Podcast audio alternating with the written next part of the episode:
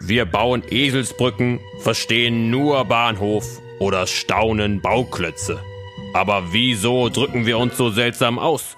Woher kommen diese Redensarten? Inspektor Wirbelwort ermittelt. Wie blöd. Du schreibst eine schlechte Englischnote und ärgerst dich richtig. Nachmittags kommt eine Freundin dich besuchen und du vertraust dich ihr an.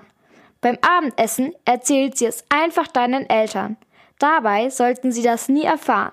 Du sagst zu deiner Freundin, lass das Thema Schule doch das nächste Mal unter den Tisch fallen. Wir haben für euch herausgefunden, woher dieses Sprichwort kommt. Die Redewendung etwas unter den Tisch fallen lassen kommt wahrscheinlich aus dem Mittelalter. Mittlerweile sagen Leute das also schon seit fast tausend Jahren.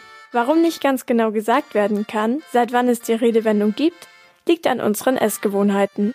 Die haben sich nämlich mit der Zeit unterschiedlich entwickelt. Bis Essensreste entweder in den Müll geworfen oder eingepackt wurden, war es in Europa üblich, sie einfach unter den Tisch fallen zu lassen. Hunde und Katzen haben sich dann über die extra Mahlzeit gefreut. Heute werden die meisten Eltern vermutlich über lauter Essen auf dem Boden nicht erfreut. Später hat sich die Bedeutung geändert.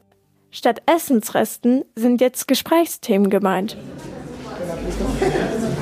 Das Sprichwort etwas unter den Tisch fallen lassen heißt heute so viel wie etwas verschweigen oder etwas Unangenehmes nicht ansprechen. Bei der Redewendung etwas unter den Tisch fallen lassen steht der Tisch für ein Gespräch. Spricht man ein unangenehmes Thema offen an, liegt es bildlich gesehen auf dem Tisch und kann diskutiert werden. Eben genauso wie Essen.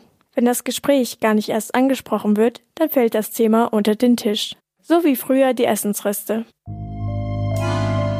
Inspektor Wirbelwort ermittelt. Auch dein Sprichwort. Schick uns eine Redensart, der er auf den Grund gehen soll, an radio@feuerwerk.de.